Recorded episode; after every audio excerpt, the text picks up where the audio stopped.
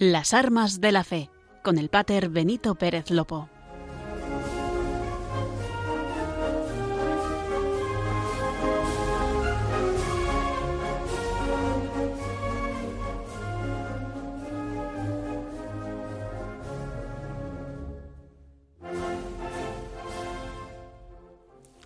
Muy buenas tardes. Bienvenidos a Las Armas de la Fe, el programa de Radio María que nos aterriza en la realidad y en la pastoral del Arzobispado Castrense de España. Hoy, con mucha ilusión, comenzamos con nuestro tercer programa. Con este espacio que nos regala Radio María, en apenas 40 minutos cada 15 días, podemos ir conociendo un poco más de la historia, pero también la actualidad de esta diócesis personal que quiere servir a los primeros servidores de España. Hombres y mujeres que diariamente sirven en las Fuerzas Armadas, Guardia Civil y Policía Nacional. Saludamos a todos los oyentes, los que nos estáis siguiendo, los que ahora os unís, los que ahora acabáis de sintonizar con Radio María España. Bienvenidos a las armas de la fe. Nos acompañan desde los controles Marta y aquí a mi lado, como todos los viernes, María Esteban. Buenas tardes, María. Buenas tardes, Pater. ¿Qué tal? La verdad es que muy contenta de estar aquí, disfrutando de esta experiencia de aquí en Radio María. Muy agradecida con estos oyentes que tenemos tan estupendos y muy feliz de poder acompañarte, Pater, y poder disfrutar de todas tus enseñanzas. Así que no se puede pedir más. Muy bien, el sentimiento es el mismo, contentísimo de compartir esta experiencia, pero para experiencia la que tuvimos los capellanes este pasado viernes, que de eso queremos hablaros a lo largo de todo este programa. Comenzamos con las armas de la fe y como siempre lo hacemos juntos rezando la oración del piloto, que no la del aviador, sino aquella que retumba en los corazones de todos los marinos antes de partir a una singladura. Esa plegaria con la que oraban los navegantes en las salidas de las naos hacia las Indias, en los tiempos gloriosos del Imperio Español. Ya os la sabéis. Vamos a rezarla y a recordarla una vez más larga trinquete en nombre de la Santísima Trinidad, Padre, Hijo y Espíritu Santo, tres personas y un solo Dios verdadero, que sea con nosotros y nos guarde, que acompañe y nos dé buen viaje a salvamento y nos lleve y vuelva a nuestras casas. Con esta oración damos comienzo a nuestro tercer programa de las armas de la fe. Con un mes de octubre cargado de efemérides, como vimos en anteriores programas, hoy nos centraremos en la figura del capellán castrense y traeremos la figura del padre Fernando Huidobro, capellán de los legionarios. Precisamente el pasado 9 de enero tuvo lugar la solemne sesión de apertura del proceso de beatificación y canonización del padre Fernando Huidobro. Precisamente también el pasado 22 de octubre, quizás les sorprenda a muchos de los oyentes, todos los capellanes castrenses del mundo celebrábamos nuestro patrono, San Juan de Capistrano. Con esta ocasión nos acompañará un capellán castrense, porque también el pasado 20 de septiembre la Legión celebraba su 101 aniversario. Con el pater Guidobro de referencia, hoy nos acompaña otro pater legionario, el pater don Francisco José Ruiz Martínez, el pater Paco, el pater legionario, destinado en la Brigada de la Legión, en la base Álvarez de Sotomayor de Viator, en Almería. Como en todos los programas, guardaremos unos minutos para la sección de Bajo la bandera de Jesús, donde este mes, como venimos anunciando, recordaremos la vida de San Juan de Capistrano y veremos por qué todos los capellanes del mundo lo tienen como patrono. Con todo esto yo me quedaría pegado a la radio, porque esto tiene muy buena pinta. Están escuchando Las Armas de la Fe, el programa de Radio María que nos aterriza en la pastoral castrense. Un programa que nos acerca a la realidad del arzobispado castrense de España. Además de la radio, podéis seguirnos también en la página web radiomaria.es. Si nos queréis dejar algún comentario o sugerencia, podéis escribirnos al correo lasarmasdelafe@radiomaria.es. Las armas de la fe Y si alguno es más tradicional, podéis hacerlo enviando una carta aquí a los estudios de Radio María, en Paseo Lanceros, número 2, 28024 de Madrid. Estaremos muy contentos de leeros. Gracias por quedaros con nosotros en las armas de la fe.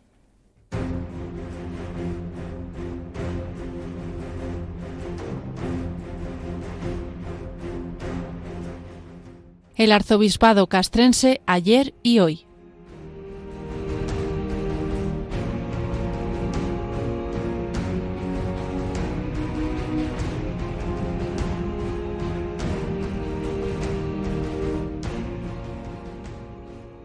Quisiéramos traer a este programa una figura muy desconocida, como es el pater Fernando Guidobro, capellán de la Legión. Si salimos de Madrid por la carretera de La Coruña, a la altura del kilómetro 8, podrán observar una gran piedra de granito y comprobar, si son capaces de llegar hasta ella, que se trata del monumento al padre Guidobro, capellán de la Legión. Ese monolito marca el lugar exacto donde dio su vida por España. Pero, ¿Quién era el pater Huidobro? Fernando Huidobro Polanco. Nació en Santander el 10 de marzo de 1903, en el seno de una familia de profundas convicciones católicas. Fue bautizado a los dos días de su nacimiento, en la parroquia de la Anunciación. Su casa natal estaba frente a la iglesia del Sagrado Corazón de los Jesuitas, y esto contribuyó a que la familia tuviera una especial predilección y afecto por esta orden. Su infancia y adolescencia van a estar marcadas por diferentes traslados. En su última etapa bachiller, decidió ingresar en la Compañía de Jesús, iniciando así su carrera sacerdotal, la cual compaginará con una intensa formación académica y universitaria en diferentes centros, tanto de España como del extranjero, destacando por sus excelentes calificaciones y resultados académicos.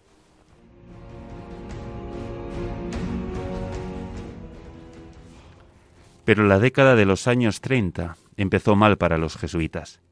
Tras la expulsión de los jesuitas de España, tuvo que continuar desde 1932 la teología en Bélgica y después en Holanda, donde fue ordenado presbítero el 27 de agosto de 1933.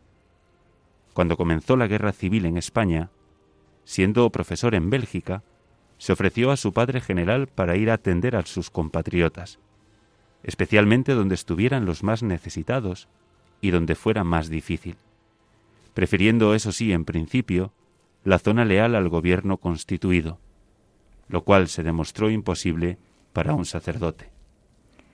Al llegar a España, en septiembre de 1936, fue enviado como capellán a Talavera, en la cuarta bandera del Tercio de la Legión, cuyo guion lucía en su anverso el Cristo de Lepanto, precisamente el mismo crucifijo que colgaba del cuello del nuevo pater.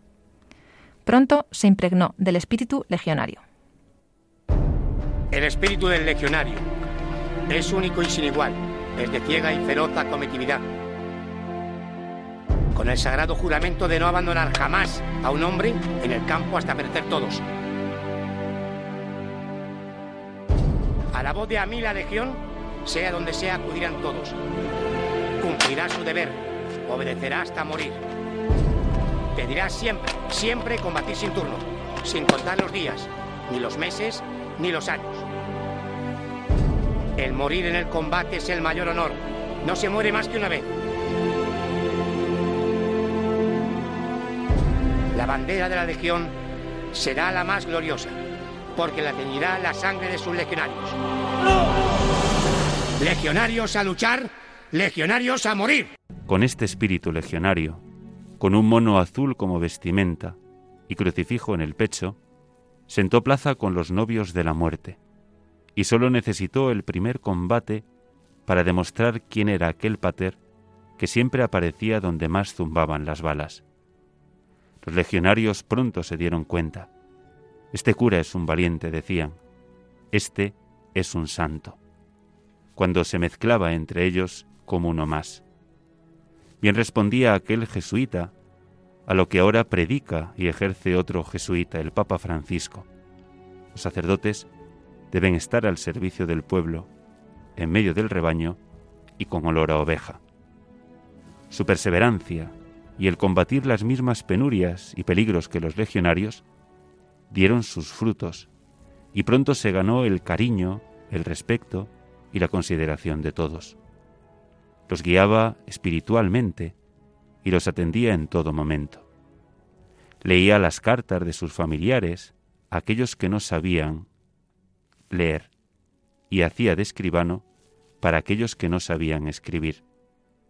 En cualquier momento, aun en medio de las trincheras, se hacía el encontradizo con alguno de ellos y le exhortaba a la confesión.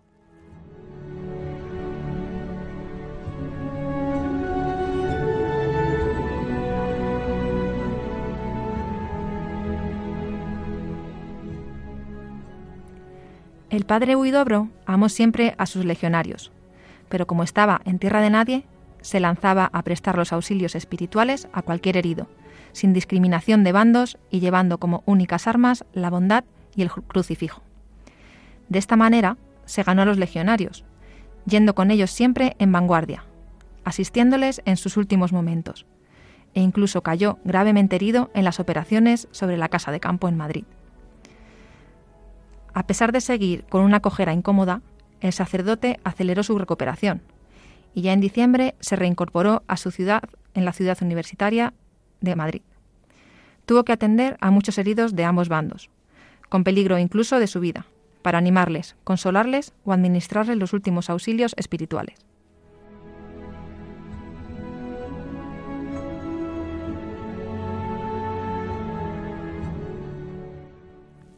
El 5 de abril de 1937, y después de un retiro espiritual de cuatro días por falta de más tiempo, realizó el acto cumbre en su vida religiosa, la profesión solemne.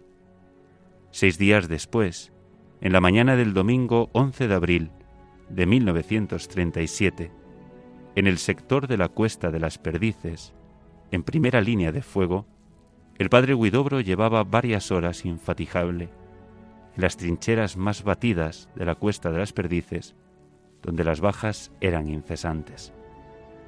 Después de varios intentos para que se retirase del frente, consiguen que vaya a atender a los heridos al hospital de campaña. Era mediodía, cuando un obús ruso revienta en el hospital de campaña, donde el pater intentaba asistir a los soldados de su unidad. Ahí, a sus treinta y cuatro años, muere en acto.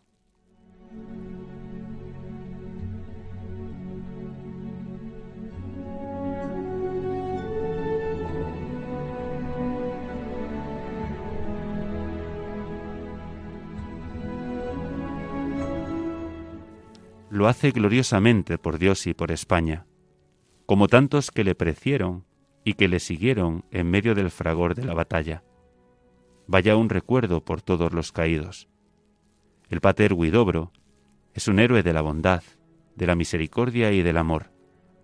Luchó por la condecoración más elevada, la de la santidad. En carta a su hermano también jesuita Ignacio, el pater Fernando Guidobro un mes antes de su muerte, y comentándole su situación de grave peligro, le escribía, Y si es la muerte, será por amor.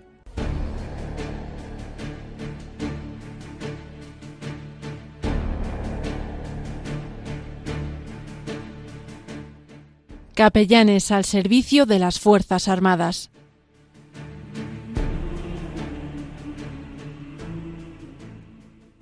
Pues esta tarde nos trasladamos a la base Álvarez de Sotomayor, en Viator, Almería. Allí está la Brigada Rey Alfonso XIII de la Legión. Nos acompaña en esta tarde, como veníamos anunciando, el pater Francisco José Ruiz Martínez, capellán de la Legión, hermano y mejor amigo, el teniente coronel capellán Ruiz. Muy buenas tardes, pater. ¿Qué tal está todo? Eh, buenas tardes, eh, Pater Benito. Pues bien, aquí eh, preparando y ultimando ya y preparando la misión y con mucho gusto de y quiero saludar también a todos los eh, radio oyentes de Radio María. Muchísimas gracias por acompañarnos. Sabemos que en estos momentos estáis pues a, tope, como usted siempre está la Legión en vanguardia preparándoos precisamente para, para una misión. Y en este programa especial eh, dedicado a los capellanes, como veníamos hablando en estos momentos, eh, queríamos bueno pues hablar con un experimentado legionario que sirvió en varias misiones internacionales, creo que unas 12 o 13, ¿no, Paco?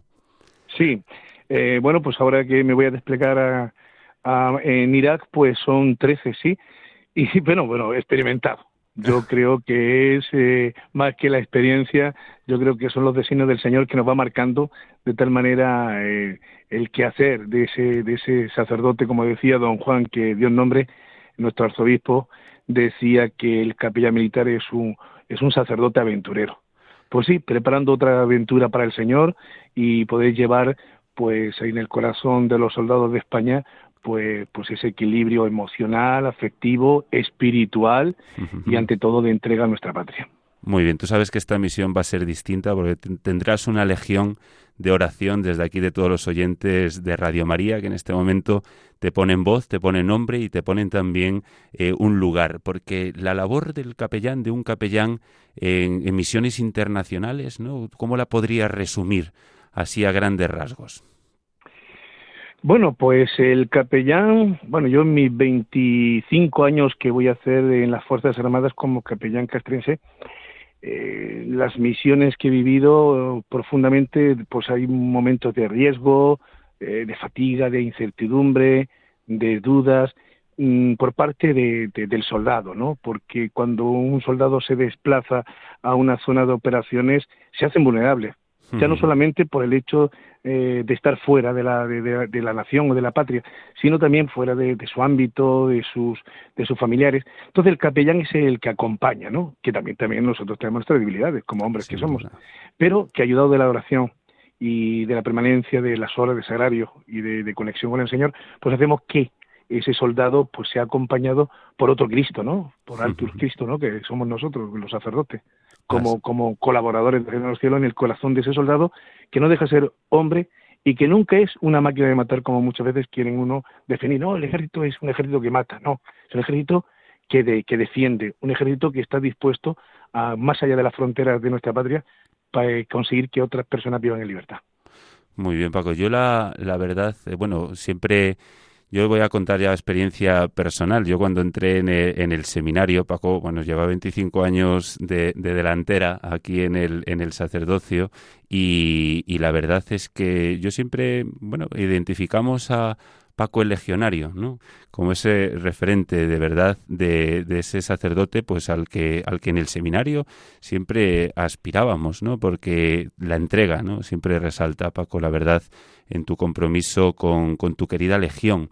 Y ahí en, en, Almería, eh, digamos, hay dos facetas del, del, capellán o en tu vida ministerial, ¿no? Podemos decir, por una parte, la salida a misiones internacionales, el estar lejos de casa, el estar acompañando a los legionarios allí, pero todo ello tiene una preparación también aquí, ¿no? En, tu querida Almería y en la, en la base de Álvarez de Sotomayor.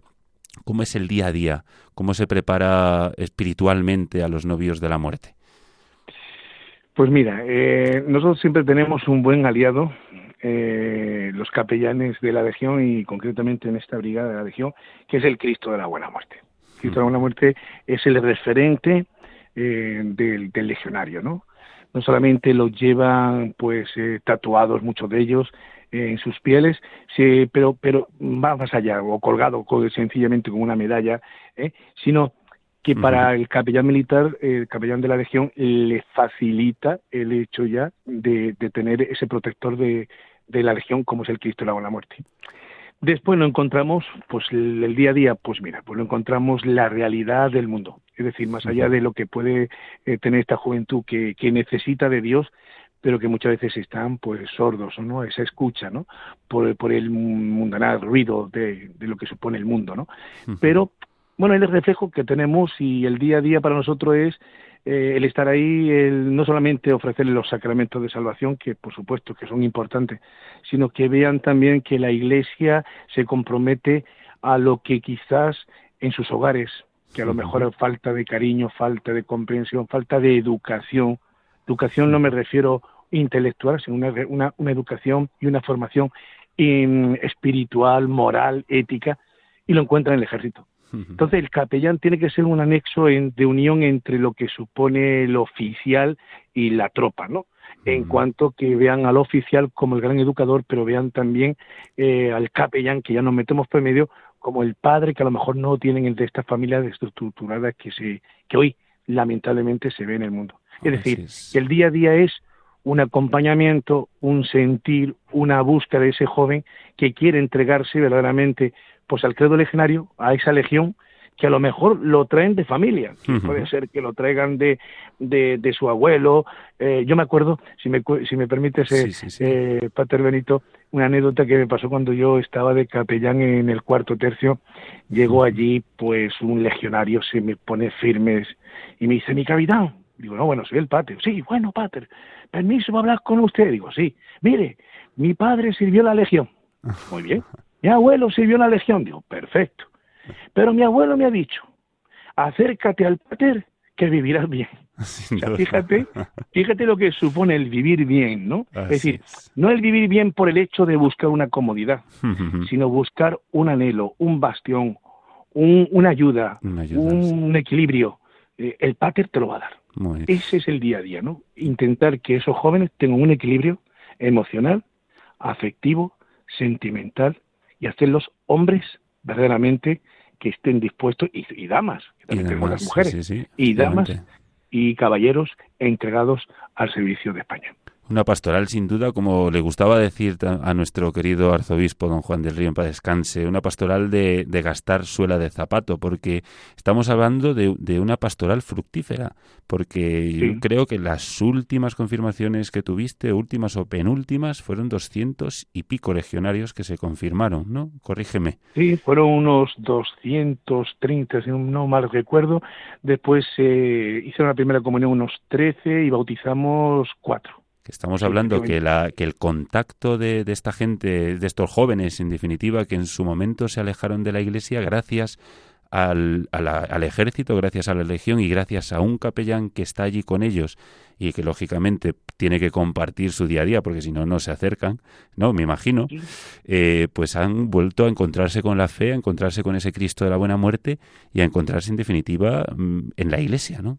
Mira, y, recuerdo ahora que me estás reflejando, cuando estaba yo desplegado el año pasado, estaba desplegado yo en Mali, eh, pues me, entrevistaron la COPE, ¿no? Cristina, en el programa de fin de semana.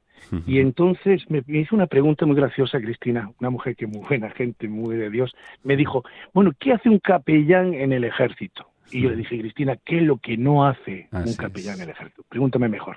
Así es. Y yo creo que es lo que verdaderamente, sí, somos los más, los grandes desconocidos, ¿eh? sí, sí, sin duda. Eh, conocen pues, quizá la, pastoral de una penitenciaria que es muy, muy buena por parte de compañeros nuestros y sacerdotes hermanos que están en prisión, en hospitales, pero somos los grandes desconocidos. Es una pena una.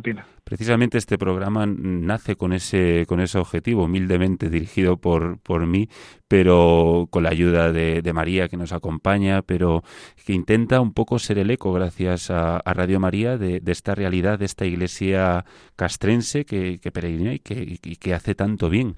Y, y a lo largo de todo tu ministerio, me imagino que también han sido muchas las enseñanzas, no solamente por, por parroquias, por otros destinos, pero ¿qué se aprende de la Legión? ¿no? ¿Qué, le enseña a un capellán la Legión? Bueno, la Legión te enseña a vivir el estilo de compromiso que ellos tienen con nuestra España. Es decir, el soldado legionario, o por decirlo así, el caballero legionario, eh, es un soldado, mire, que yo estaba en brigada paracaidista destinado, estuve en Palma de Mallorca, estuve en tu, en tu parroquia dos años, he estado en, en, en, la Academia General Aire en San Javier un año, pero mm, te puedo decir que me ha marcado 14 años de legión, que llevo ya 14 años de legión, y además vosotros mismos, siempre cuando nos reunimos los hermanos sí. sacerdotes siempre me llamáis siempre Paco el legionario. Así es. Pues, ¿por qué? Porque, ¿qué me enseña a mí? Pues me ha enseñado todo, me ha enseñado a ser un sacerdote mm, de ver ah, con otros ojos lo que supone hombres y mujeres rudos y dispuestos eh, a dar su vida. O sea, yo para mí veo muchas veces, y no quiero que tampoco suene como un poco de escándalo, pero yo veo otros Cristos también. Así es. Hombres y mujeres que son capaces de dar la vida por la libertad nuestra. y eso les hace ser grandes. Eso, eso sin duda, porque también estuvisteis muy implicados con todo el tema del, del, coronavirus, ¿no? Que recientemente otro tipo de otro tipo de guerra, ¿no? Pero que también ha sido cruda, aunque Almería no sé si ha sufrido mucho, poco, pero ahí estuvisteis también en vanguardia, en, en residencias, en definitiva, en el día a día, ¿no? De la población. Sí, sí, sí, y además estuvimos desplegados en Jaén, en, en Murcia, en Granada y en la provincia de Almería y la verdad que veíamos veíamos esos personas mayores cuando entrábamos a, a desinfectar la, eh, la, residencia de ancianos eh, nos aplaudían. Y los pobres viejecitos decían viva la legión viva la legión o sea eso es, eh, es la paga la paga de, de que tenemos y como decía yo a los chavales chavales escuchar bien mm, porque aquí es verdaderamente donde podéis escuchar la voz de Dios. En estos ancianos que están gritando viva la legión porque venimos a darle apoyo y a intentarle porque tenga un poco más de vida y de calidad de vida ante, ante la pandemia. Que muchos de ellos seguramente que nos estarán escuchando en, estos momentos y se, y se alegrarán de que ese pater que los visitaba por allí en aquellos momentos tan duros, con aquellas miradas tan tristes, que pueda estar ahora pues preparando una, una nueva aventura y una nueva singladura, en definitiva. Hemos hablado, pater, de, de otro pater, del pater Guidobro, eh, que también ahí en la Legión. Es un, un listón muy alto, ¿no? El que, el que nos deja este capellán a todos nosotros, ¿no? Me estás hablando de un santo que, que sin todavía reconocerlo a la Iglesia, eh, sin duda alguna estamos trabajando y ya lo sabes tú y estás tú dentro de, esa, de esa comisión de lo que supone la beatificación, de, la imagen de ese hombre que no solamente le llamaba don, don, don Juan, nuestro arzobispo, mm, subrayaba de que era el padre de la concordia, es decir, que tanto atendía como al, al frente, para él no, no había enemigos, eh, tanto el bando republicano como el bando nacional estaban atendidos por ese capellán que saltaba como una liebre. Y, y, si me permites, eh, Pater Benito, eh, hago también una reseña. Resulta que eso me ayudó mucho a ser capellán de la Legión yo leía mucho de él, porque tenemos un archivo donde recoge mucha mucha información sobre el padre Dobro, y decía que cuando vino, exclusivamente de, estaba destinado en Bélgica como jesuita, y sabiendo que, que, que, había altercados en España, él se vino precisamente a alistarse y ayudar y en lo que podía y dice que cuando se puso delante del coronel para alistarse, aquel hombre flaquito, era un hombre de poco peso, de muy intelectual, una gafilla, sea, que era más un hombre quebrantable que inquebrantable, ¿no? Y resulta que el coronel dice, bueno, padre, vaya usted y rece por nosotros para que ganemos la guerra. Dice, no, no, no, que me, yo vengo a alistarme. Pero mire usted que vengo a alistarme. Y resulta que después ante ante pues el eh, lo que le pasó, que, murió en la cuesta de las perdices eh, ante un proyectil eh, soviético allí que entró en la ventana del hospital. decía, la, refiriéndose el coronel, terminando su relato sobre aquel sacerdote débil que parecía de, de, aspecto, dijo, aquel sacerdote que yo veía que era un hombre más bien dado a rezar y a la oración, aquel hombre era un héroe. Así es, capellán castrense, un plus de humanidad. Paco Ruiz, teniente coronel capellán de la Legión. Sabemos que es una formidable fuerza de combate con un código de orden, que es el credo que hemos recordado en este día, escrito ya hace más de 100 años, eh, concebido para convertir a hombres en combatientes legionarios, mostrándonos siempre las virtudes y los sentimientos como son la amistad, el compañerismo, la coherencia de vida, la disciplina. Muchísimas gracias por estar con nosotros esta tarde. Sabemos que, estáis a, tope en estos momentos preparando la, misión y, desde aquí eh, contáis con nuestra, con nuestra oración desde ya. Muchísimas gracias, Paco. Pues muchas gracias, Padre Benito. Un saludo para todos los radio oyentes de Radio María y que desde esta fila de la Legión y de esta gloriosa Legión que ha sabido escribir en el libro de la historia de España, un saludo grande y recen por nosotros, por nuestros soldados, que nos desplegamos próximamente en este mes a Irak. Muchísimas gracias, Paco.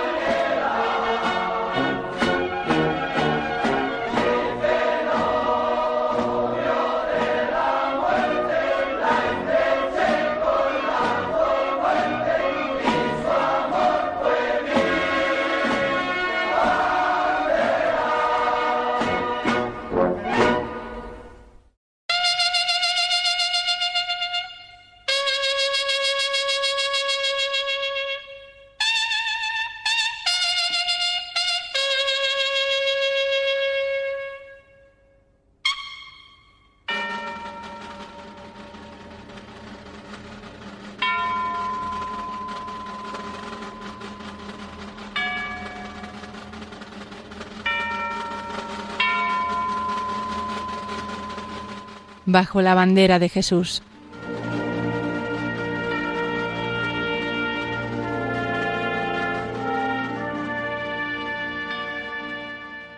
Hoy nos acercaremos al patronazgo de San Juan de Capistrano, patrón de los capellanes militares y cuya festividad se celebra el día 23 de octubre. Sobre la historia de su patronazgo, podemos decir que San Juan de Capistrano fue canonizado en 1690. Casi 200 años más tarde, 10 de febrero de 1984, San Juan Pablo II proclamó a San Juan de Capistrano patrono de los capellanes militares de todo el mundo.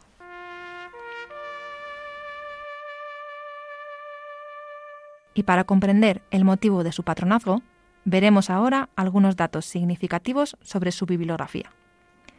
Nació en 1385, en Capistrano, una pequeña villa de los Arbruzos, en el reino de Nápoles, Italia. Fue un gran estudiante que en poco tiempo llega a ser juez, y sobresalió tanto por su honestidad, prudencia y buenas costumbres que se le ofreció un puesto en la magistratura de Perugia. Incluso se le ofreció la mano de la que fue su mujer, por lo que en aquel momento todo eran flores y alabanzas. Pero cuando su ciudad se levanta en armas contra el rey Ladislao de Sicilia, por intentar hacer de moderador entre las dos fuerzas, su actitud fue malinterpretada y se le acusa de favorecer el partido de, Ladislao, así que es detenido y encarcelado. En la cárcel es cuando reflexiona comprendiendo que el valor de la vida está en las cosas eternas y no en las terrenas. Para él era la hora de la providencia. La gracia continuó trabajando su alma, y este es el momento en el que comienza a pensar a entregarse a Dios. Efectivamente, Dios secundaba sus planes, porque fallece su joven mujer con quien no tenía hijos, así que este hecho lo determinó para romper totalmente con el mundo. Sus bienes fueron vendidos y con el dinero pagó el rescate. Así que fue puesto en libertad, ingresando posteriormente en el convento franciscano del Monte, con 30 años.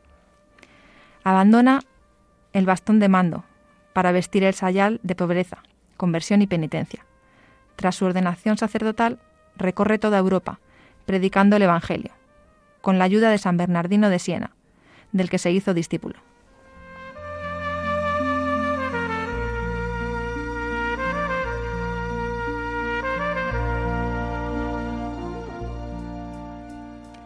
Además de toda esta labor evangelizadora, se puede decir que la gran misión de su vida fue la lucha contra el sultán Mehmed II, que en aquel tiempo se había apoderado de Constantinopla y que amenazaba a toda la cristiandad. Entonces el Papa Nicolás V convocó una cruzada y nombró a Juan de Capistrano su predicador y jefe religioso.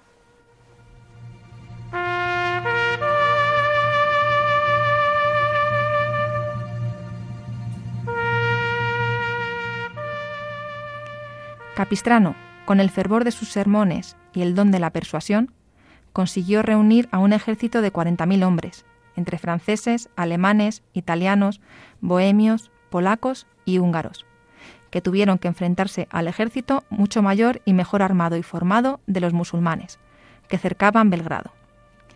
Se cuenta que, cuando estaba camino de Belgrado, el santo fue alertado por una flecha caída del cielo que revelaba la victoria cristiana, el cielo quería esta guerra santa.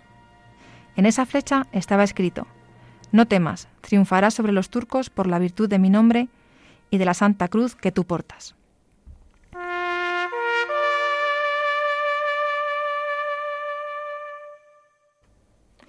Armado con la cruz, Juan de Capistrano animaba a todos en la batalla en nombre de Jesucristo. El predicador cargaba al frente de sus hombres y combatía en primera línea dando ejemplo. Así, el ejército cristiano, tomado por un fervor sobrenatural, avanzó irresistiblemente sobre las líneas islámicas. A pesar de que nuestro santo estaba siempre en el lugar más peligroso de la batalla, no sufrió ni un solo rasguño, lo que fue considerado como un hecho milagroso. Ganaron la batalla y la cristiandad quedó a salvo. Toda la cristiandad reconoció que la victoria fue concedida por el cielo, debido a las oraciones y a la acción de presencia del santo. Tres meses después, Juan de Capistrano fallecía en Hungría, a los 71 años de edad.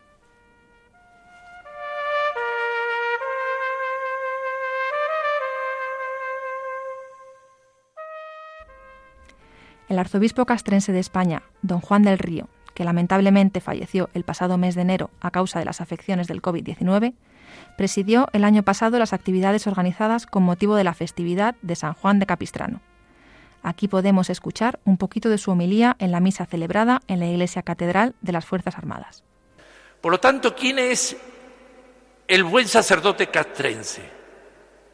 ¿Aquel que tiene muchas cualidades de un sitio o de otro?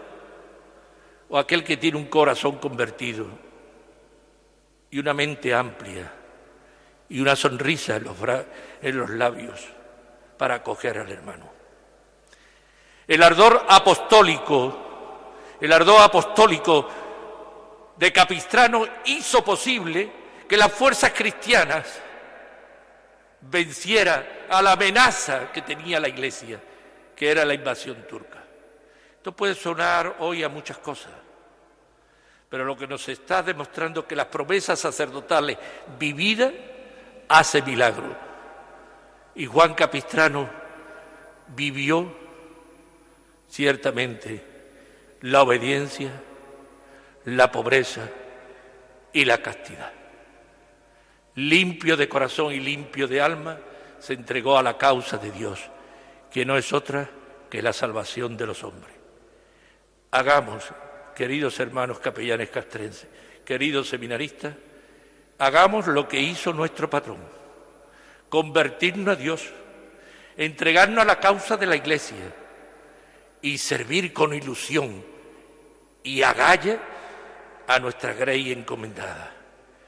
No seamos pastores que nos dejamos dormir. No seamos perros mudos que no predicamos la palabra de Dios. No seamos ministros que no celebramos porque no hay gente. No seamos lobos en medio, muchas veces, del rebaño de Dios. Convirtámonos a Dios para que nos haga manso y humilde cordero, como fue Él porque era manso y humilde de corazón, él pudo decir, venid a mí todos los que estéis cansados y agobiados, que yo os aliviaré. Solo aliviaremos a nuestros guardias civiles, militares y policías si somos humildes de corazón.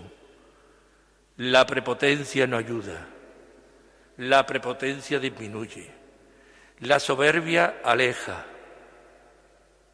Muchas palabrerías no dicen nada.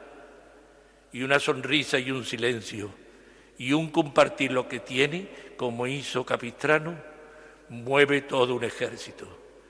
Al final, aquellos pobres soldados de la milicia cristiana y el fraile endeble y pequeño estaba bajo una bandera, no la bandera de este mundo, sino la bandera del único príncipe de la paz, Jesucristo, verdadero Dios y verdadero hombre. Que nosotros seamos servidores de la viña del Señor, en todo momento y lugar, sabiendo que recibiremos la recompensa de la vida eterna. Así sea.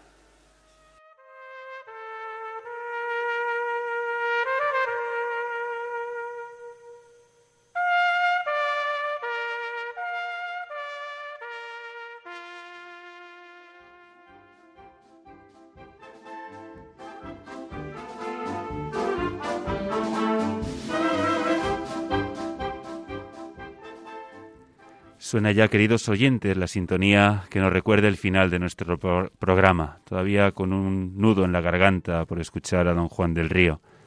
Qué fuerza en la predicación, que cómo ha gastado su vida en favor de esta grey en el arzobispado castrense de España, cómo le echamos de menos. Hoy conocimos las virtudes y el ejemplo para nosotros, todos los capellanes castrenses del padre Guidobro, capellán de la Legión, Hemos visto cómo en su vida llevó a feliz término ese espíritu legionario cuyo credo es el espíritu de la muerte, que dice el morir en el combate es el mayor honor. No se muere más que una vez. La muerte llega sin dolor y el morir no es tan horrible como parece. Lo más horrible es vivir siendo un cobarde. Otro legionario, el capellán castrense Francisco Ruiz, nos acompañó en este día en los estudios de Radio María. Llegamos a comprender un poco más y por supuesto mejor la labor de un capellán, de un pater, aquí en territorio de paz y fuera de nuestras fronteras en las misiones internacionales. Le deseamos lo mejor en su próxima misión y por supuesto que rezamos por él. Con María Esteban en la sección Bajo la bandera de Jesús, nos pusimos bajo el amparo y la protección de nuestro patrono, San Juan de Capistrano. Muchas gracias a Marta Troyano que nos ha acompañado en los controles. Y María, Esteban, como siempre, nos da paso a las últimas indicaciones antes de poner punto y final a nuestro programa. Recordarles que pueden volver a escuchar este programa en el podcast publicado en la web de Radio María, radiomaria.es.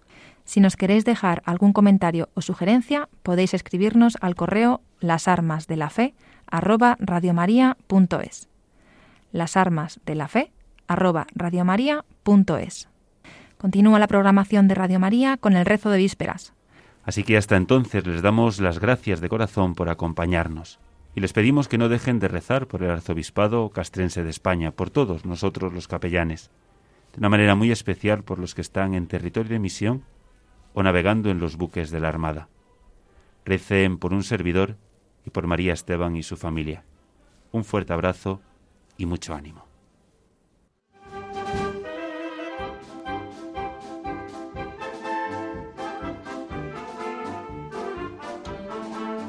Han escuchado Las Armas de la Fe con el Pater Benito Pérez Lopo.